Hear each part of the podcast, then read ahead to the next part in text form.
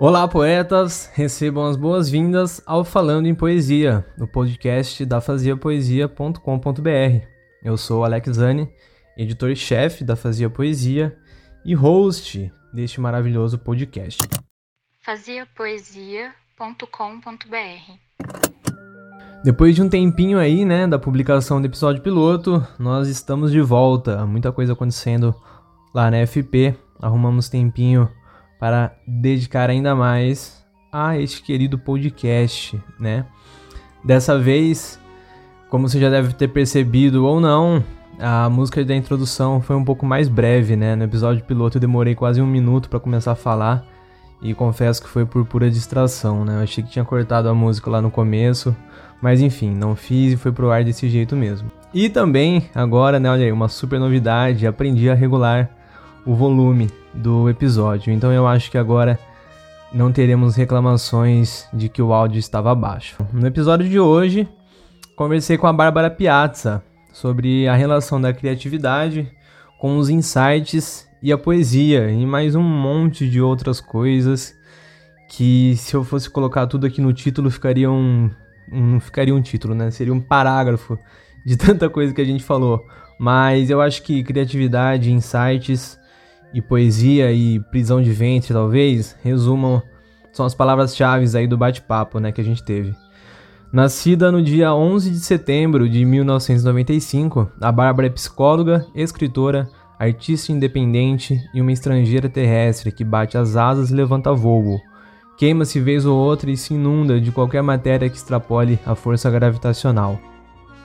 Sua geografia narrativa percorreu por lares situados em Florianópolis, ou melhor dizendo, Palhoça, Curitiba, Brasília e Santiago do Chile. Sua formação acadêmica lhe foi impulsionando cada vez mais para a criatividade atrelada à escrita. Do ensino técnico em publicidade, o curso de psicologia, a especialização em dramaterapia e o diplomado em cinema documental, esses dois últimos lá no Chile, até atualmente, em que cursa formação para roteiristas no Centro Cultural Espaço de Arte de Curitiba. Em 2018, ela teve a felicidade de ser convidada a participar do Vox Urbi, um encontro de poesia que presta seus ouvidos para escutar as vozes de poetas curitibanos contemporâneos. Em 2019, ela foi selecionada, olha só a parte que nos toca, né? Ela foi selecionada para atuar como poeta da equipe de poetas da Fazia Poesia, Uh, ela também, né, na ocasião, na chamada de 2019, foi premiada em segundo lugar na categoria de melhor seleção de poesia. Hoje, segue escutando e lendo as pessoas, ao mesmo tempo em que desenvolve roteiros, poemas e dissertações. Acredita na plasticidade do ser e busca promover essa potência de ação criadora nas pessoas com quem trabalha. É isso. Olha só, uma grande apresentação da Bárbara e agora, antes de começar né, o nosso bate-papo, eu vou deixar um, uma declamação que o Daniel Pazini fez de um dos poemas da Bárbara Piazza. Então, confira aí a declamação. A seguir, você fica aí com o nosso bate-papo. Divirta-se!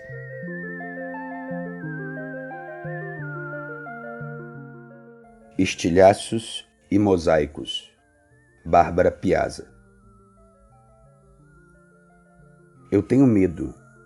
Medo de sexos passageiros, medo de ficar nua o dia inteiro, medo de ti e de todo receio. Creio que em meu seio habita um relógio com um desajuste nos ponteiros, e que ele sacode alguns tiroteios que, em minha alma, descompassa minutos de silêncio. Penso que em minha vida, a cada sopro de vela, a cada palma movida, passei por entre letras cursivas, escrevendo cadernos de eternas feridas, e que nestes cadernos e que nestas feridas, o número de páginas incerto, tão incerto quanto os dias, me levou para perto de dúvidas proibidas, até que permitiu-se publicá-las e ouvi-las. E foi quando eu as disse, e portanto as ouvi, que eu senti que finalmente parei e venci. O cansaço do maço, do mormaço de atriz, de catar estilhaços e dizer que me vi. Não me vi. Nem vivi dentro de estilhaços. O que eu fiz foi querer construir meus mosaicos. De estilhaços estou farta. Todo ser possui farpas e cacos. Mas, se quero transcender, é necessário o abraço.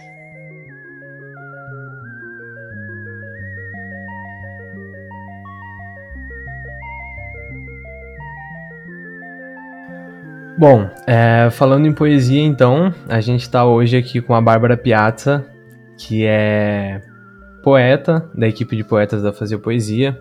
Ela também é profissional da psicologia e a gente vai conversar um pouco aqui, tentar falar né, o, o, o essencial sobre a definição de criatividade, envolvendo um pouco psicodrama, falar um pouco também sobre insight, sobre papel social, enfim, vamos tentar trabalhar um monte de coisa aqui e relacionar tudo isso com a escrita de poesia, né? Então, Bárbara, por favor, peço que você se apresente aí para a gente já começar a falar sobre esse assunto que tenho certeza que vai ser maravilhoso. Boa noite, é, boa noite para você que está nos ouvindo, boa noite, Alex, que está aqui comigo.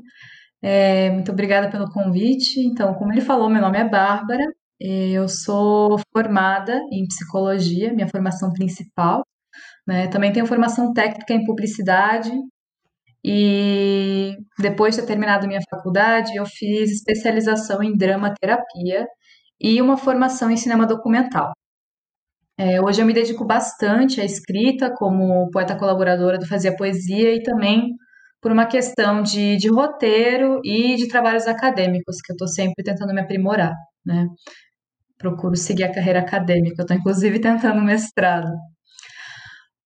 Mas então, nós vamos falar sobre a criatividade, como ela se relaciona com a escrita e o que isso diz respeito sobre os nossos aspectos psicológicos, né, Alex? Essa que era a proposta de hoje.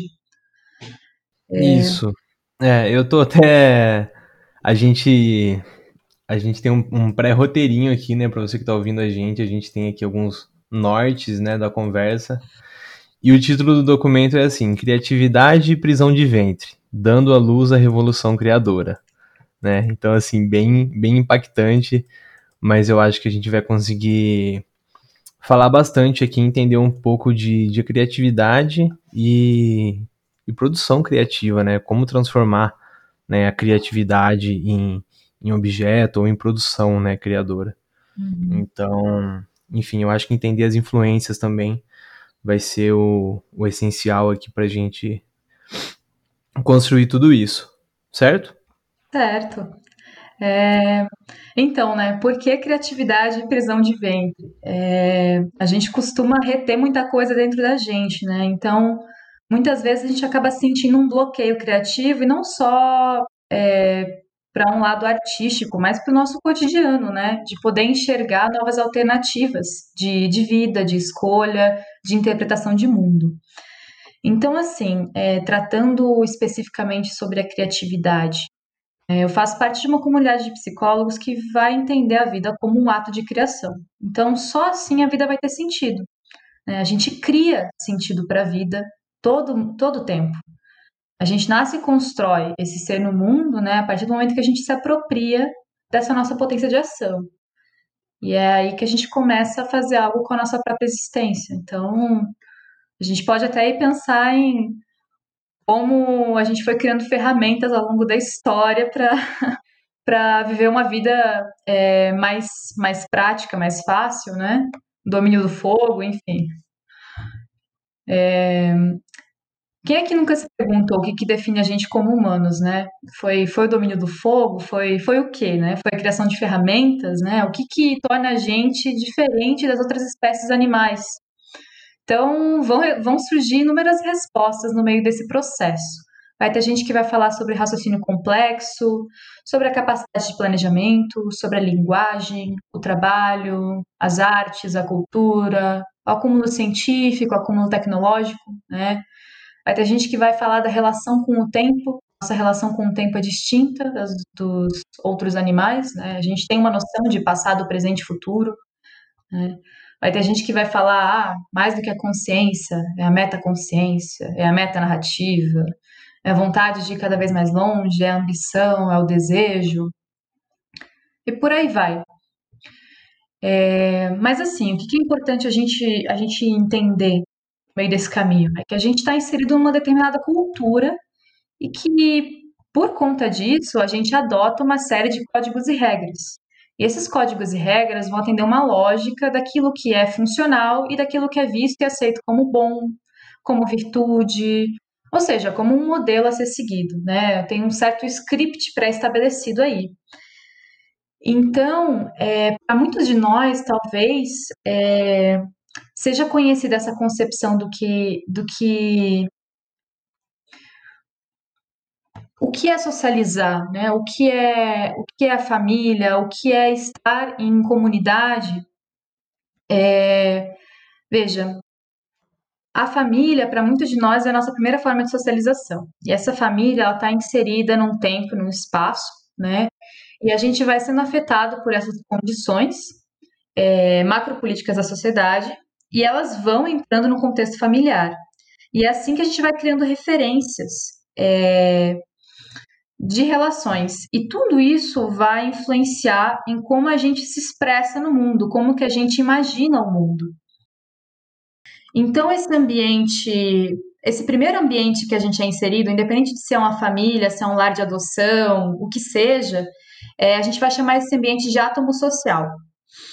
Então é aí que se insere a matriz da nossa identidade. Então a gente vai desenvolver a nossa personalidade e isso de, depende diretamente de como a gente vai desenvolvendo com a, é, relações com as pessoas à nossa volta, bem como em que qualidade se dá esse contato, essas relações, né? Muitas vezes o que acontece é que a gente é recebido no mundo por uma família que já vem carregada de expectativas em relação a nós. Então, como que a gente cria é, uma imaginação sobre o mundo se já existem pessoas imaginando esse mundo para nós e por nós, né? É... Então. Eu tô, eu tô, eu tô tipo assim, você tá falando e eu tô viajando aqui numas coisas que. Enfim, até que a gente tava conversando antes, né, sobre papel social, né? Eu acho que a gente vai até falar sobre isso depois. Mas basicamente tudo que, que nos é posto é, é por influência, né? Então a gente aprende a falar vendo como os pais falam, né? A gente aprende a andar vendo como as outras pessoas andam, né? Então segue nesse fluxo de, de repetição, de aprendizagem por, por repetição, né? Por um exemplo. Então, enfim, eu acho que essa é a linha, né? De, talvez da divergência entre a, a liberdade e a criatividade, né? Saber como pegar isso e converter para algo criativo. Tá entendendo? Tá, tá, fazendo sentido? Tá, tá fazendo sentido, né? É, a gente pensar nesse contexto, né? Que materiais e que referências nós temos para criar, né? Então, que língua a gente a gente recebe na nossa educação como a primeira, primeira, segunda língua, enfim, né?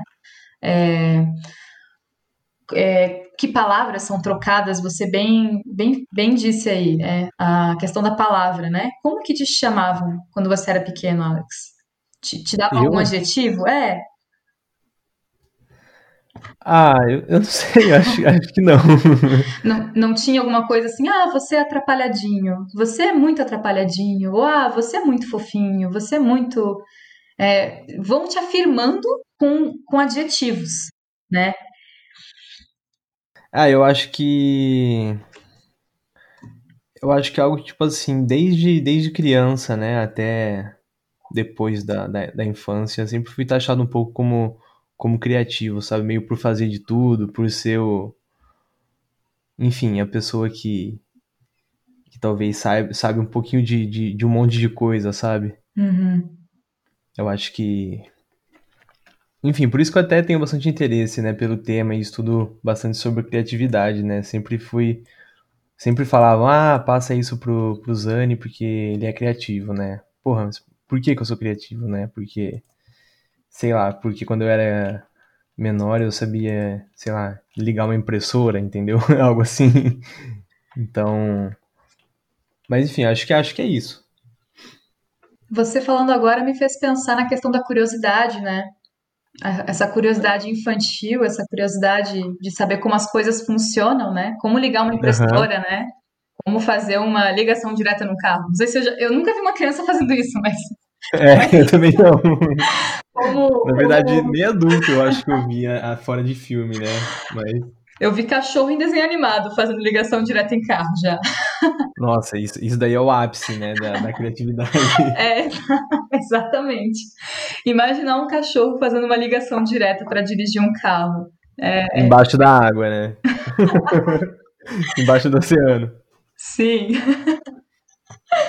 Ai, mas enfim, voltando à questão é, da família e dos nomes, né? É, esses nomes são muito importantes, né? Os, ad, os adjetivos das, das coisas, né? Das pessoas, os objetos que tem na casa, as funções que esses objetos é, têm e desempenham, né? No dia a dia. Tudo isso vai criando um universo de possibilidades para a gente, é, materiais que servem de ferramenta para a gente criar para a gente consertar um chuveiro, para a gente sujar uma parede com tinta, com batom da mãe, sei lá. Enfim, para uhum. rabiscar o chão. É, meu irmão, por exemplo, eu fiquei com muita raiva uma época. Eu tenho um irmão mais novo. Ele era um neném muito fofinho, mas ele pegava os DVDs e ele ficava arrastando no chão. Era uma brincadeira, uma explanação que ele tinha, assim. Então ele pegava vários DVDs e justamente o lado que do CD que era lido, ele ficava arrastando e arranhando. Então foi embora um monte de DVD, né? DVD do Batman, DVD de sei lá mais o que, do Looney Tunes, enfim, foi tudo embora. Mas enfim. É... Então tá, a família ela vai, vai trazer isso pra gente, né? Ou, ou a instituição que a gente é criado, a comunidade que a gente é criado, né? E isso, de alguma maneira, nos dá o potencial criativo, mas ao mesmo tempo pode acabar colocando obstáculos para que a gente tenha uma interação espontânea com o mundo. Porque muitas das vezes esse contexto no qual a gente é criado é um contexto muito rigoroso, com regras muito restritas e muito rígidas. E isso já vai gerando um bloqueio na nossa criatividade, na nossa forma de pensar e agir no mundo né? Então, ao invés da gente agir com aquilo, de acordo com aquilo que é coerente para gente, a gente vai acabar agindo de acordo com o que é coerente para os outros. Então a gente não se conecta mais com o nosso corpo, com as nossas emoções, com as nossas necessidades, com aqui e agora, né? Essa presença, né? De sentir a respiração, de sentir a emoção, de ir atrás da minha vontade é, a gente vai atendendo a esse script pré-estabelecido, que é imposto, né? Então, quando a gente amplia esse contato para viver em sociedade, quando a gente sai em teoria do ambiente familiar ou dessa comunidade mais restrita, que foi a nossa primeira forma de socialização, a gente vai interagir com as demais instituições, escola, mundo do trabalho, e essa exigência ela vai se tornando cada vez mais clara. A gente está permeado por leis, por burocracias, né? Nossas vontades elas podem acabar ficando, portanto, em segundo plano. Então, a gente vai seguindo esses modelos comportamentais pré-estabelecidos e a gente vai se adaptando a leituras estereotipadas sobre como o mundo é e como ele deveria ser. E aí é isso que a gente chama de cristalização de papéis sociais ou então de conserva cultural. É, esses termos são do psicodrama, né? Então a gente acaba incorporando esse papel, esse personagem, esse enredo, esse drama e se fixando a ele. Então, às vezes, é, ser Alex o criativo também pode ser um peso, né? Que todo mundo espera de você que você sempre tenha as respostas criativas para os inúmeros problemas que surgem. Uhum. Né? É, então, assim, eu, por exemplo, sempre fui muito falante. E aí, quando eu estava em dias de silêncio e reclusão, as pessoas logo me cobravam, né? Bárbara, o que, que aconteceu? Por que você está tão quieta? Então, Sim. eu tinha que estar tá sempre falando, né? É... E aí as pessoas também vão, vão reforçando isso em você, né? Elas vão te adjetivando, vão retroalimentando esse teu papel, esse teu desempenho, esse teu personagem, né? E... Sim, eu, Bom. É, uma coisa que me veio aqui agora, né? Eu vi. Eu vi, enfim, tava vendo um. um eu, eu acompanho bastante o, a galera lá do Flow Podcast, né? Não, não, não sempre, mas alguma galera que vai lá eu tento, eu tento ver, né? E aí eu tava vendo esses dias né, uma entrevista de um comediante que ele fala, ele falou tipo assim, ah não, chegou um ponto em que todo mundo sempre me via, né? Eu acho que isso acontece com muitos comediantes, né? Tipo assim, você acha que a vida da pessoa é 100% ali risada e comédia e que tudo é perfeito, né? E não. Né? Muitas vezes a gente vê, sei lá, comediante no, no palco ou na televisão fazendo piada, mas aí você encontra um, um comediante correndo no, num parque, você não vai ver ele feliz, né? Tipo assim, dando risada porque ele tá correndo 10 km num parque, né? Ou, enfim, pedir, pedir pra ele fazer uma piada ali não vai ser o momento para isso, né? Então, eu acho que, enfim, só, só linkando isso que você falou de, de expectativas, né? Ah, se você é taxado como o criativo, sempre que tiver algo relacionado à criatividade, vão passar para você fazer. Né? Então, se você é uma pessoa falante, enfim, só, só relacionando com essa parte da, dos comediantes, mas uhum. faz, faz total sentido. Legal você ter trazido esse exemplo, né, do comediante, porque é uma pressão que rola. O Jim Carrey fez um documentário, né, falando sobre como ele entrou num processo de despersonalização, perdeu a própria identidade. Sim. É, eu tô ciente do, do, do documentário, mas eu nunca, nunca assisti. Eu assisti. Mas ele, mas ele é uma pessoa que definitivamente passou por isso, né? Ele tem, tem um monte de filme de comédia e tem filme que ele não faz, que não é, tem filme que ele fez que não é de comédia. E a galera sempre espera, né, aquela cena engraçadinha dele ou ele fazendo alguma careta, né, em filmes que não é de comédia. Uhum. Sim. É, ele começou como ator de drama, né? Os primeiros. Eu, eu faz tempo que eu não vejo um filme dele e faz tempo que eu vi esse documentário. Mas é interessante porque mostra ele até no backstage, assim, quando não estão é, com a câmera ligada, quando não estão em cena, né? Ele ainda tá com esse personagem engraçado. Né? Ele fica fazendo palhaçada o tempo todo, quando ele tá recebendo a maquiagem, quando ele tá comendo. É, quando tá todo mundo no momento de é, ou de preparação ou de relaxamento, ele ainda tá nessa energia desse personagem engraçado. Então é um, uhum. é um cuidado também que a gente precisa ter, né? O quanto a gente se mescla com esse papel social que a gente desempenha na vida e o quanto a gente vai perdendo esse espaço do íntimo, né? É, e isso mobiliza muitas angústias e muitos sintomas. Né? A gente acaba adoecendo e vem essa narrativa de sofrimento, de falta de sentido nas coisas, na vida, né? Ou até dessa obsessão por um único sentido, e se me tirarem esse único sentido, o mundo cai em ruínas. Então é muito importante a gente pensar que o papel que a criatividade desempenha é justamente para que a gente possa criar rotas alternativas de sentido e de expressão pelo mundo.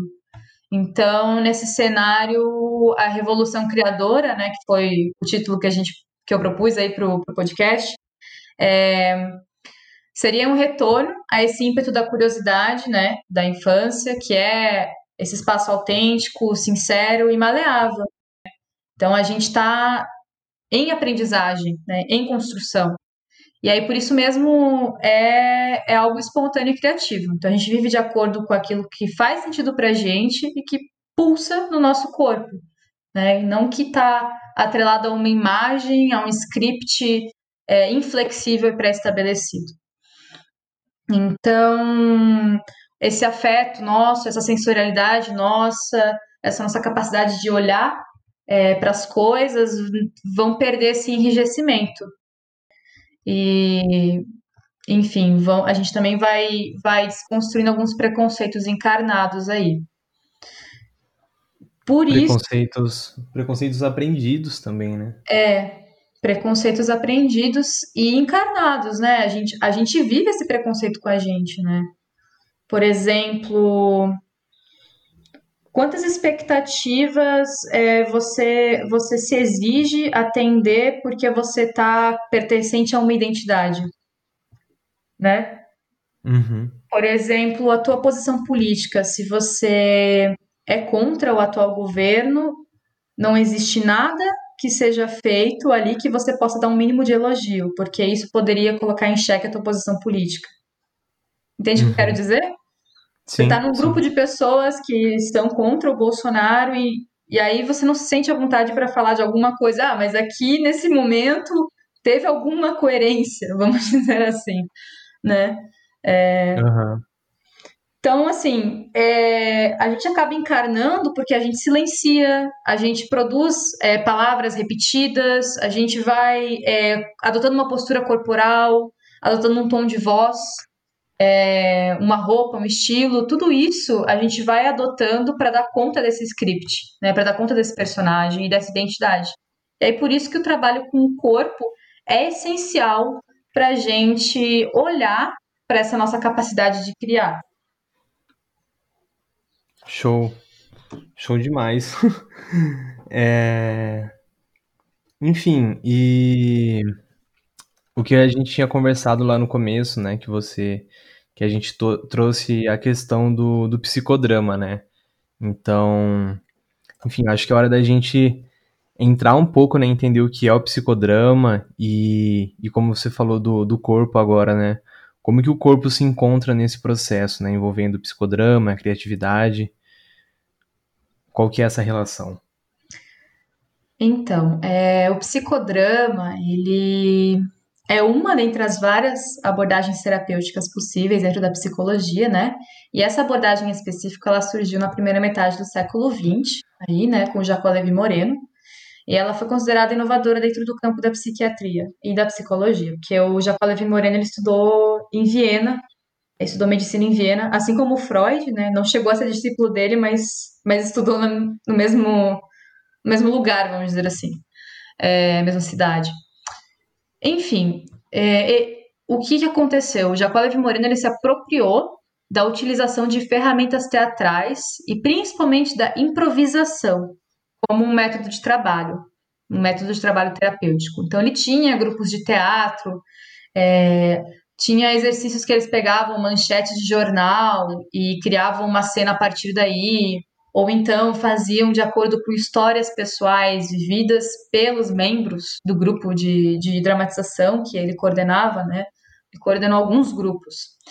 É, ele nasceu na Romênia em 1889, né? E aí ele foi o grande responsável por impulsionar a propagação desse tipo de trabalho. É, e ele é considerado um dos pioneiros no estudo das terapias grupais, porque a psicologia, a atuação da psicologia clínica, principalmente, estava atrelada a um trabalho individual. E- esse é o. Como que é o nome? Jacob? É, Jacó, Jacó Levi Moreno, o nome dele, Ah, o ok. pai do psicodrama, né? Ok. Então, essas terapias, elas eram individuais. Não sei se você, você conhece a história da psicologia, da psicanálise. É, conheço assim, bem, bem raso. Nunca, nunca li muito aprofundado sobre, não. O, o máximo de, de, de psicologia assim, que eu estudei foi é, psicologia organizacional, né, na, na faculdade. Mas assim, foi mais entender um- uma introdução a, a, a recursos humanos, né, e entender um pouco sobre papéis sociais também. Mas fora isso, eu nunca, nunca me aprofundei nos estudos de psicologia. Entendi. Bom, é, aqui também não é. Acho que o objetivo hoje também não é a gente ficar falando da história da psicologia, mas, assim- É. mas assim, com relação ao corpo, que eu acho que é bem importante a gente ressaltar.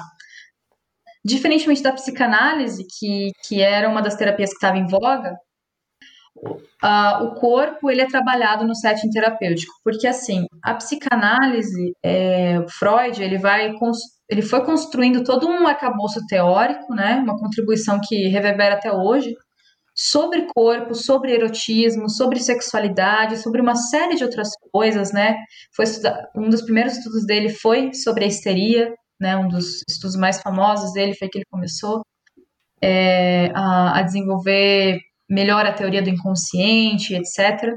E assim, existe toda uma construção discursiva, de saber, de conhecimento sobre o corpo, mas no setting terapêutico da psicanálise, esse corpo, ele, de certa forma, é esquecido. É, não é um trabalho direto com o corpo que se faz, né? O paciente, o analisando, ele fica em repouso no divã, deitado. Uhum. os olhos desse, desse paciente, desse analisando, não encontram os olhos do terapeuta, do analista, né? Então, é, a troca é uma troca muito verbal, uma troca discursiva, e esse corpo não é tocado, ele acaba sendo esquecido, né? As terapias humanistas, é, que é onde, onde estaria a escola do, do psicodrama, é, as terapias humanistas, existenciais, fenomenológicas, elas vão recuperar essa questão do contato. Entendi. Então, a resolução das enfermidades no corpo deveriam, acima de tudo, encontrar. É, essa resolução deveria ser encontrada na própria atitude corporal. Então, o psicodrama ele é, por excelência, uma terapia da ação. É, então, assim, tudo é muito importante, né? Falar é importante, olhar é importante, se mexer é importante, correr, sentar, respirar é importante. Entendi. Agora, eu acho que, tipo assim, só, só agora você explicando que eu entendi melhor também essa relação com, com o corpo. E faz sentido, né? Essa a questão visual e, e essa diferença da abordagem, né? Uhum. É, porque assim, na psicanálise, é, não que não funcione, funciona para muitas pessoas, né? Mas a proposta ali é que de alguma maneira você encontra o teu vazio, as tuas angústias, né? É, enfim, e aí o Freud, o Freud saiu da hipnose e foi para a questão da associação livre para que a pessoa pudesse dizer sem pudor, né, sem ser dirigida, sem ser muito dirigida pelo analista. Mas no psicodrama a gente modula muito o que é dito. A gente faz cenas de ampliação em que, ah, você disse uma coisa desse jeito, agora fala num tom mais alto, fala num tom ainda mais alto, né? Ou então se você conta de uma briga que você teve com um amigo, com uma amiga, a gente fala para você repetir essa briga. E depois a gente fala, não, agora você vai falar, você não, não é você não é você, você é a sua amiga.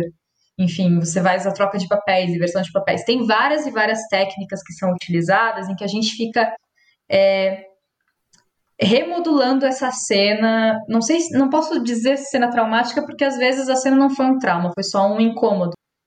Mas uhum. enfim, no psicodrama você joga muito com, com isso, assim, com as experiências. Então existe uma questão da direção do corte, é, de você brincar mesmo, de manipular as experiências, né? É um jogo. Certo. Sim, sim, entendi. Show. E bom, vamos, vamos começar a funilar, né? A gente começou falando de criatividade, aí a gente já trouxe para aplicação no, no psicodrama. E o que, que tudo isso tem a ver com a poesia, né? Aonde que isso se interliga com a poesia? Então, é, estava pensando como conectar tudo isso, né? E encontrei, encontrei um conceito que talvez ajude a gente a, a, a, encontrar mais, botar os pezinhos no chão, né? Existe um conceito que a gente chama de realidade suplementar. Na verdade, esse conceito diz justamente de tirar os pés no chão. Mas assim. Vamos colocar os pés no chão tirando, né? Vamos lá. A realidade suplementar. É, o que, que, é isso, né? Ela vai se constituir como uma, uma instância psíquica que ela é presente o tempo todo nas nossas ações. Ela se apresenta como um, um campo de atuação permanente na nossa criatividade, né? Então, ela está mediada pela nossa espontaneidade, mas o que, que, ela, o que, que ela de fato é? Ela ela está muito relacionada com a imaginação e com a fantasia. Então essa realidade suplementar, ela acompanha a gente no dia a dia, assim. Às vezes, sei lá, eu tô no ônibus, eu tô olhando pro cobrador e ele fez uma cara feia para uma moça que estava entrando. E aí a moça só entrou e sentou no banco e olhou para a janela. Mas por alguma razão eu imaginei que aquela moça tirou uma arma do bolso, deu um tiro no, deu um tiro no cobrador e depois falou isso aqui é um assalto, todo mundo põe a mão na cabeça. Enfim, você criou uma, uma história inventada, né, que tinha algum elemento de real ali, mas você fantasiou, você, sa você saiu da, da zona do real, assim. E, uhum. Mas você continua sabendo que você está no ônibus e que você está indo para o seu trabalho, né? Então, essas pequenas coisas, essas pequenas manipulações de como poderia ter sido, ou como poderia ser, como pode ser, né, como será a vida, né, é, ou mesmo a morte, é, eles vão acompanhando a gente todos os dias, né? Provavelmente você já deve ter, você já se pegou pensando numa conversa entre você e uma pessoa, e essa conversa era sobre um problema real, mas essa conversa nunca aconteceu e nem nunca vai acontecer. Sim, sim. Muito.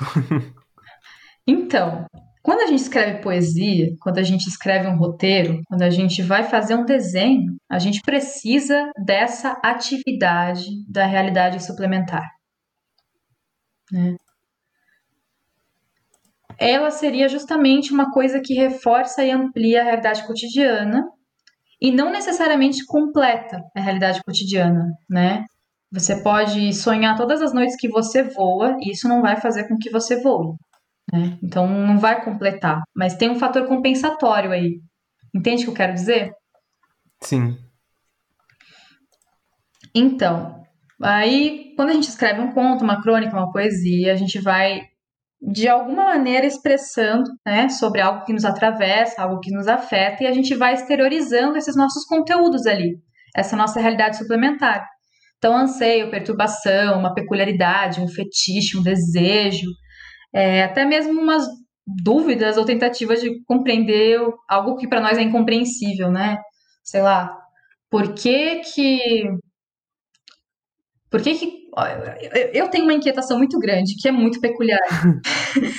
Eu estava falando, inclusive, sobre isso esses dias é, com uma pessoa, enfim. Eu estava falando sobre reflexologia e sobre ter ou não ter base científica. E uma coisa que eu sentia, e senti por muito tempo, é que eu ia tirar um pelo do dedão do meu pé, porque ele tem alguns pelinhos. Eu ia tirar com uma pinça, e quando eu puxava com a pinça esse pelo, eu sentia uma pontada na minha barriga. lá dentro. Eu falei, gente, isso é reflexologia, não, tem, não é possível, não tem outra explicação.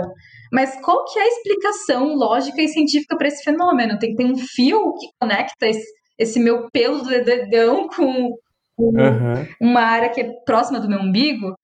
E aí, eu, se eu quisesse, eu poderia escrever sobre isso. poderia uhum. fazer um documento que não tem nada de científico, mas uma grande invenção maluca. Poderia fazer um desenho sobre isso.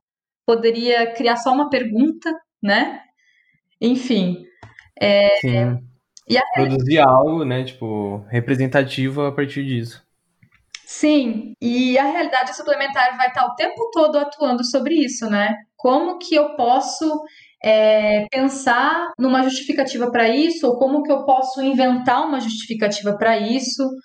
É, o que poderia acontecer é, para além disso, algo parecido com isso, sei lá, então eu arranco os meus cabelos e eu sinto uma pontada nos meus, sei lá, nos meus braços, enfim, começo a, a ampliar isso. E, e crio um texto completamente caótico sobre a destruição do corpo, sei lá, tô aqui pirando aqui. Uhum. Mas, é, então assim, vão haver pessoas que elas vão utilizar a escrita para para sanar essas inquietudes ou para ressignificar experiências traumáticas, né? Ou até para dizer aquilo que já foi dito, tentar dizer pela primeira vez algo que nunca disseram. É, vai ter gente que vai querer criar uma realidade nova, promíscua, alegórica, surreal, escatológica, é, mamão com açúcar, infantil, o que seja, né?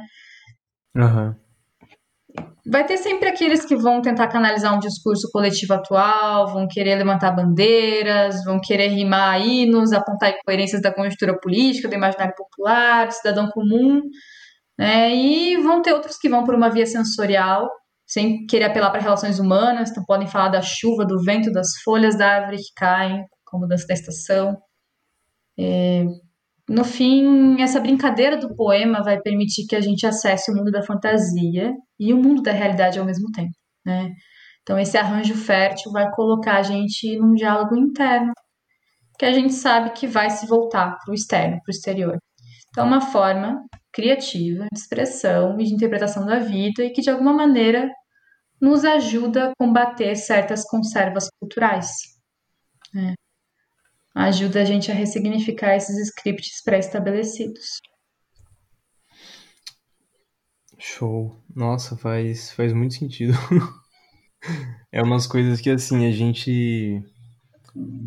A gente, eu digo assim, a gente principalmente que está inserido, né, em, em escrita, em produção textual, às vezes a gente nem se toca tanto disso, né? A gente, sei lá, tem um, um, um insight e sai escrevendo, né? Mas por que que chegou isso, né? Por que que surgiu isso?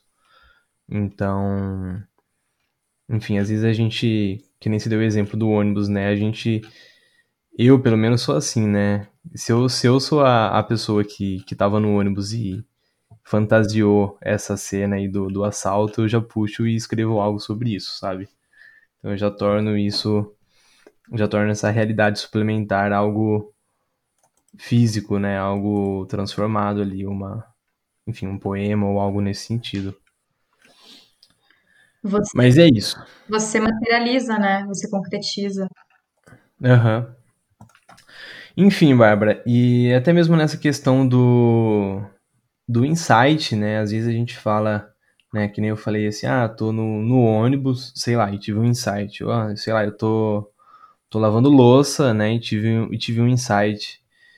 Inclusive, eu participei de uma, de uma oficina de poesia recentemente, né? Com a poeta Ana Clara De Vito.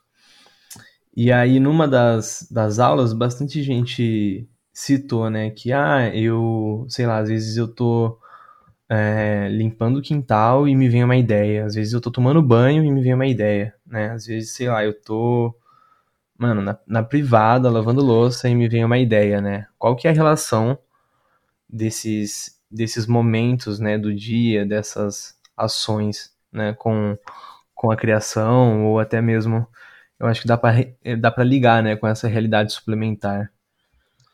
Tá, dá sim. É engraçado que você citou justamente, né, é, momentos de limpeza, né? Momentos de organizar e limpar, né? Cortar a grama, lavar a louça, tomar banho, até defecar, né? São momentos em que você está liberando algo.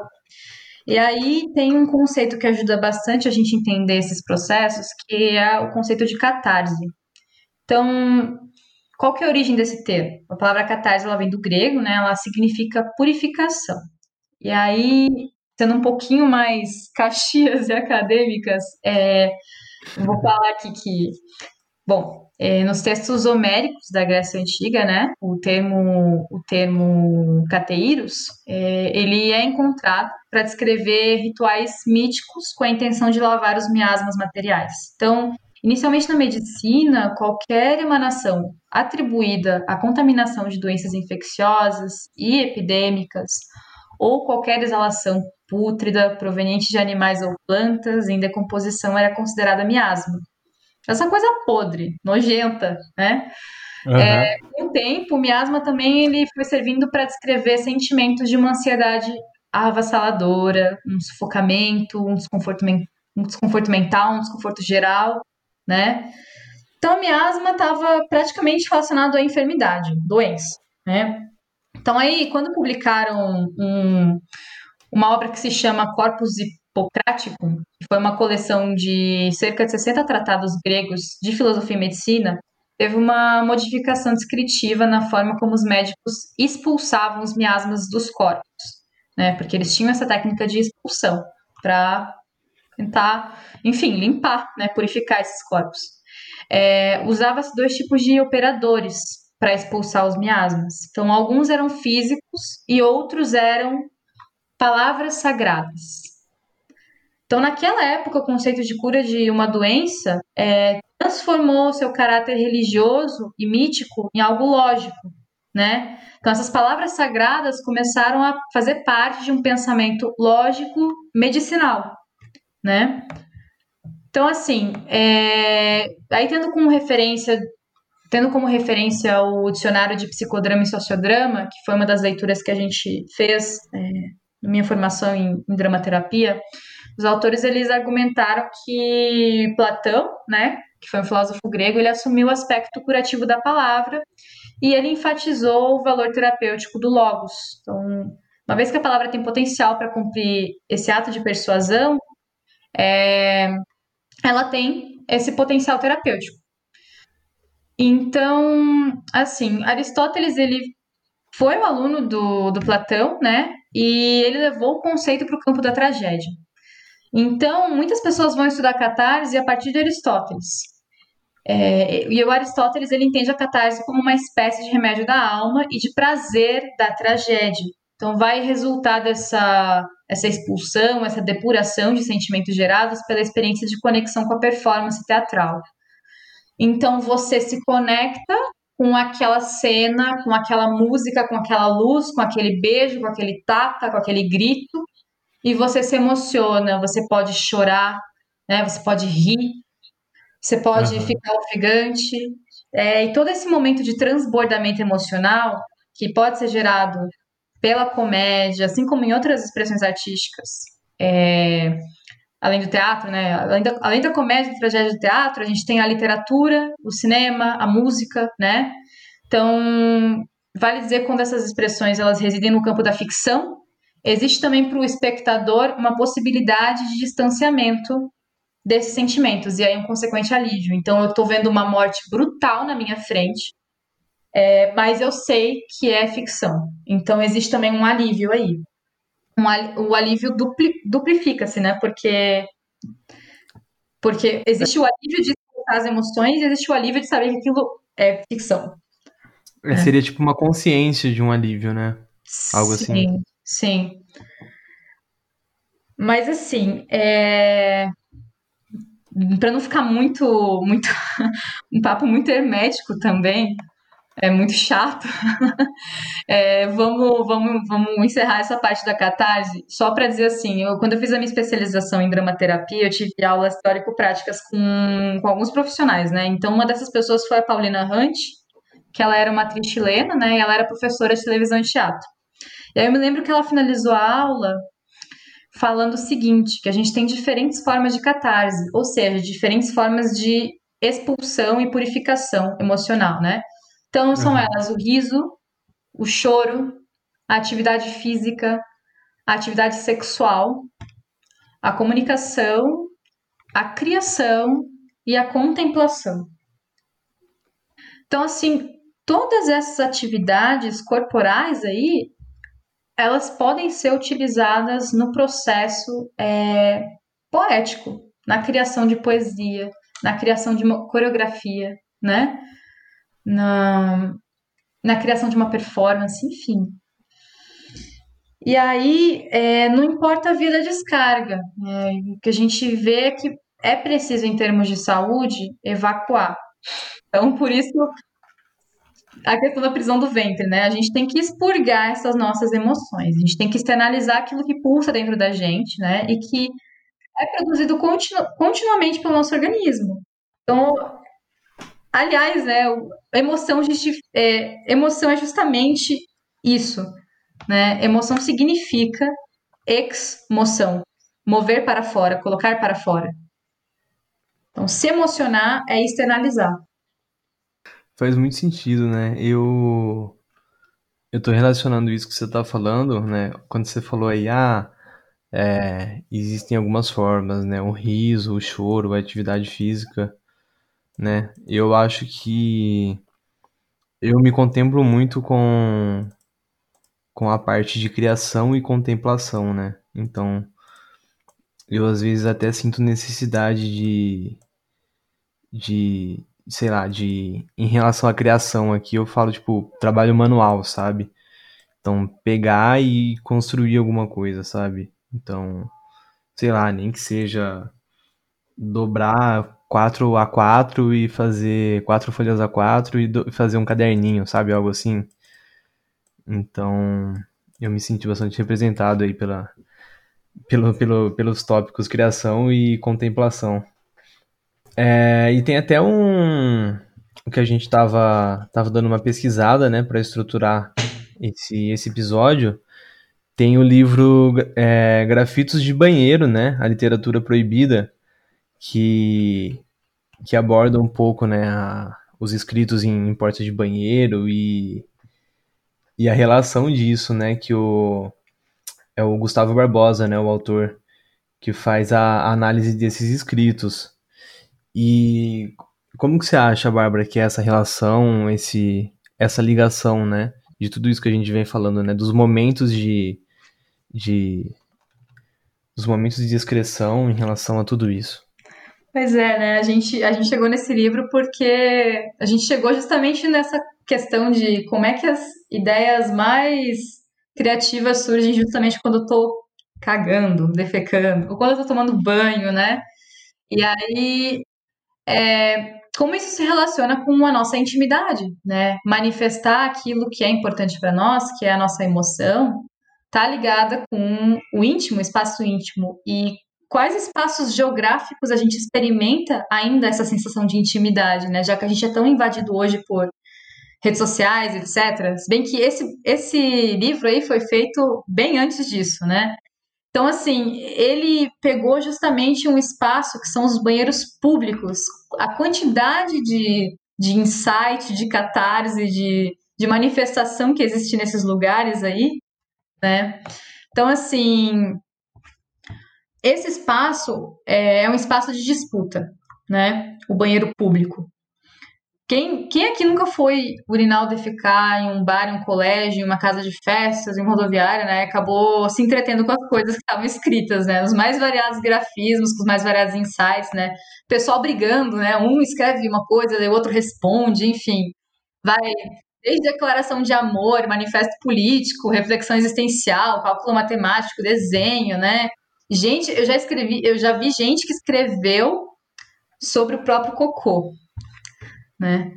Então... Sim, eu já vi. eu, eu, lembro que uma vez eu fui prestar um vestibular e, e bem na porta do banheiro tinha um Haikai do Leminski. E aí, enfim, eu sempre me lembro dessa dessa grafia, porque eu falei assim, né? Eu pensei, nossa, de, de tudo, né? Pra, pra se inscrever, pra, pra, pra ter uma reflexão. E a pessoa foi lá, né? Provavelmente um haikai que marca a pessoa. E, e era, era o. É, não discuto com o destino, né? O que pintar eu assino. Bem famoso do, do Leminski. Mas enfim, né? Poesia de grafites de banheiro. Você estava falando do Leminski agora? Eu, fiquei imaginando como seria você estar tá defecando no banheiro e encontrar escrito na porta assim, vazio, agudo, ano meio, cheio de tudo. Sim. Seria maravilhoso. Faria, sim, faria muito mais sentido. Me sentiria muito contemplada em estar sim. defecando e lendo isso. Nossa, eu vou ter que escrever isso em algum banheiro público, não, não vai ter jeito. Vamos criar um, um, um flash mob, vamos viralizar essa, esse grafismo aí nos banheiros de Curitiba. Fazer um, fazer um negativo de papelão e sair pichando, né? Sim, um stencil, alguma coisa assim. É. Pois é. Mas, mas, faria mais sentido esse haikai. Pois é. Olha, uma ideia aí, ó. Vou fazer a primeira ação política do Fazer a Poesia. É, não. Ai, agora, agora, agora, se um dia alguém vê isso em algum banheiro, vão, vão saber que fui eu, né? vão te processar, Alex. É. Ai, meu Deus. Mas assim, é, voltando aqui. Gente, esse livro ele foi escrito em 1984, ó, o ano, né? Escrito não, lançado, perdão. Ele foi publicado em 1984, vejam só, né? Então o Brasil ele vivia um período complicado, né? Então, é, esse livro específico, é, Grafitos no Banheiro, Literatura Proibida, do Gustavo Barbosa, ele vai fazer uma análise sociológica e até psicanalítica desses escritos, né? E cujo conteúdo é, é tido como obsceno. Então ele vai, ele vai tratar a partir desse recorte do obsceno, né? Então ele estava sob a gente, o nosso país, a gente estava passando por uma ditadura militar, né? E aí essa forma de transgressão, ela tinha um sentido e significado muito mais potentes naquela época, né? Hoje não é mais tão transgressor assim a gente escrever isso, porque a gente pode escrever isso em qualquer lugar, no Instagram, enfim, né? É, a gente pode falar sobre um policiamento também das redes sociais e tal, mas fica um debate para outro momento. Mas assim, naquele momento era muito importante, né? Porque a censura, a repressão e a tortura eram práticas cotidianas, banalizadas e muitas vezes endossadas por boa parte das instituições. A gente tem que sempre lembrar disso, né, para que isso não se repita. Então, assim, no livro é, vai existir uma parte voltada para discutir com maior profundidade sobre sexualidade e repressão. E aí, por isso convém falar do obsceno, né? Então, o autor, uhum. o Barbosa, ele vai falar de conceitos como repressão, sublimação, perversão, sexualidade, proibição e transgressão, né? Para dar conta desse debate, ele vai, vai, vai adotar aí, vai é, se inspirar em perspectivas do Freud, do Sigmund Freud, né, do Reich, Wilhelm Reich, que foi um discípulo do Freud, depois rompeu com ele, do Michel Foucault, do Georges Bataille, né? E é entendendo essas funções sexuais e excretórias do corpo humano é, entendendo que elas são tidas socialmente como objetos de vergonha, pudor e nojo. A partir desse entendimento que ele chega ao espaço do banheiro. E aí, o que, que representa, né, esse ato de dirigir-se até esse espaço, que são os banheiros públicos, e ocupá-lo dessa forma, né? Uhum. Então, é, vou pegar aqui uma breve citaçãozinha do, do livro, mesmo tendo-se de passar pelas barreiras do controle institucional, ir ao banheiro é como ir viver num território do eu, reserva de intimidade e individualidade. Ao se isolar num reservado, o indivíduo experimenta sensações de anonimato, liberdade e segurança que fazem com que o WC seja um lugar propício a outras atividades socialmente proibidas. Então a gente sabe que os banheiros públicos também são lugares de comércio de drogas, de prostituição, né? A gente sabe que existem essas outras coisas, né? É, é, vamos dizer aí esse mercado negro, esse mercado ilícito, o que quer que se, se nomeie aí como sociedade alternativa e contestatária das normas vigentes, né? E, hum. bom, aí a última parte do livro, ela vai tratar mais detalhadamente das técnicas de escrita dos grafitos. Então, ele vai fazer é, mais um, uma, uma análise, assim, semiótica até, né? Técnica de controle da produção dos grafitos, metodologia adotada pesquisa, é, temática que predomina nos grafitos que ele coletou, classificação dos grafitos quanto ao gênero, né, ou seja, a forma literária que esses grafites têm, né, e a forma com que eles se referem ao real, se dirigem ao leitor, se está no, no, modo imperativo, se está num, num, modo de perguntas, enfim, né, vai fazer uma análise aqui mais é, comunicacional mesmo, né, de mensagem. É, essa relação aí que você trouxe, né, da, da passagem aí do, do, do livro do Gustavo Barbosa, é, a hora que ele fala, né, ao se isolar num reservado, o indivíduo experimenta sensações de anonimato.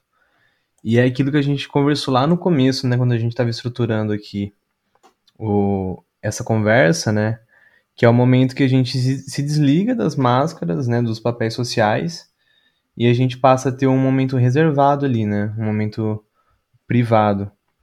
E aí isso se junta também com a questão de estar tá no banheiro, né, num espaço privado, de, de, de excreção, né? Que a gente já trouxe isso antes, e de catarse, né? E aí é o momento perfeito para surgir os insights, porque, enfim, no banheiro você não. Acho que você tinha falado isso, né, para mim, que. Tipo assim, no banheiro você não é o. Sei lá, o presidente de uma empresa ou a sua função profissional, né, ou o seu papel social, você é uma pessoa no banheiro, né? Então, isso abre portas, né, para para outros insights e outros pensamentos. E eu acho que acho que é isso. é. Pois é, eu tava aqui pensando, né, o quanto às vezes é uma atividade socialmente proibida ter uma expressão autêntica, né? Autêntica, eu digo, não é ser o cara original e cool, né? É tipo, autêntica com você, né? Sim. Às vezes você, o seu autêntico é ser uma pessoa mal-humorada que não quer olhar pra cara de ninguém, mas o seu trabalho é justamente ficar sorrindo oito horas por dia para as pessoas, porque você atende pessoas. Né? Sim, sim, com certeza. É isso. Bom, É. acho que podemos encerrar então, Bárbara. Podemos. Bom, queria então trazer só duas frases. Uma delas é do Shakespeare. Choramos ao nascer, pois chegamos a este imenso cenário de dementes. E a segunda é uma frase latim, né? Interfaces et urina nascimur. Eu não sou, não falo latim, então não sei se pronunciei certo, mas a tradução é entre fezes e urinas nascemos. Faz muito sentido. Eu ainda tô com um turbilhão de ideias aqui, porque, enfim, acho que que esse episódio vai ser apenas um uma introdução ainda para outros possíveis episódios sobre esse assunto, né? Porque se a gente for também dar, começar a falar sobre criatividade, dá para linkar com tudo, né? Dá para linkar com, com o cotidiano, com, com criação, com profissão, com papel social, né? Enfim. Mas fechou então, Bárbara. É... Fechou não? É. Abriu. Abriu. Abriu. É, exatamente, abriu. Abriu muitas outras dúvidas. Mas acho que por hoje é isso. Então, enfim, deixar mais, mais uma vez aqui o agradecimento pelo episódio. E é isso. Sigamos criando e excretando. E, ó, eu queria deixar avisado se alguém sair por aí pichando é, banheiros públicos em nomes da FP, já vou deixar claro aqui que eu não tenho nada a ver com isso. Eu também não. Tá? ok? E se alguém encontrar por aí um, um Haikai do Leminski em banheiro público, também não tenho nada a ver com isso. Ou tenho, né? Fica aí no ar agora. Vai lá e de direitos autorais. É. Coloque. Pode, pode, pode, pode escrever, mas coloque embaixo então, fazerpoesia.com.br. mas é isso, Bárbara. Muito obrigado e até a próxima. Obrigada, até a próxima. Tchau, tchau.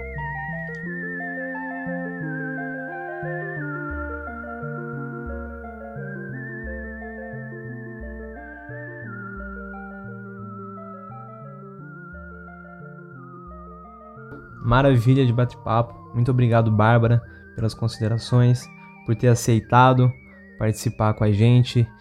E é isso, né? Tomara que venham outros episódios sobre criatividade para a gente voltar a conversar muito sobre esse assunto que é muito amplo também, né? E agora para encerrar este episódio, aqui seria né, é, a parte de divulgação, de propaganda de alguma coisa. Eu vou fazer propaganda de da oficina, né, que vai acontecer em breve, uma oficina que a gente tá, que a gente dá a fazer poesia, tá organizando, né? Então, deixo aqui um convite muito especial para você que está nos ouvindo de participar com a gente nos dias 2, 5 e 7 de novembro da primeira oficina online de poesia da Fazia Poesia, de Baixô a 2020, um breve passeio pelo Haikai. Então, se você gosta de Haikai e quer aprender mais sobre a história dessa forma poética que se conecta com a natureza, essa oficina com certeza é para pessoas, para poetas como você. Nessa oficina, nós vamos falar sobre as técnicas usadas pelos clássicos, entender como está o cenário do Haikai no Brasil hoje e propor a produção de alguns exercícios que serão publicados lá no portal da Fazia Poesia. Além disso, nós vamos sortear um livro entre os participantes, o livro Toda Poesia, né, do Paulo Leminski, que inclusive é muito citado ao longo da oficina. A gente vai ter também a presença do poeta haicaísta Felipe Moreno, que é integrante da equipe de poetas e recebeu menção honrosa no prêmio Maraã de 2019 pelo seu livro de Haikai. Então ele vai estar presente lá no final da oficina, batendo um papo com a gente. Então, se poesia lhe interessa, confira mais sobre a oficina lá no portal. Se você entrar agora, né, antes da oficina acontecer, no portal da Fazia Poesia, você já vai dar de cara com um artigo onde você pode fazer a sua inscrição e ler muito mais o que a gente vai oferecer na oficina, ok? Vamos juntos? Um grande abraço poético, obrigado por ter ouvido, espero que você tenha gostado do bate-papo aqui que a gente fez e até o próximo episódio. Fui!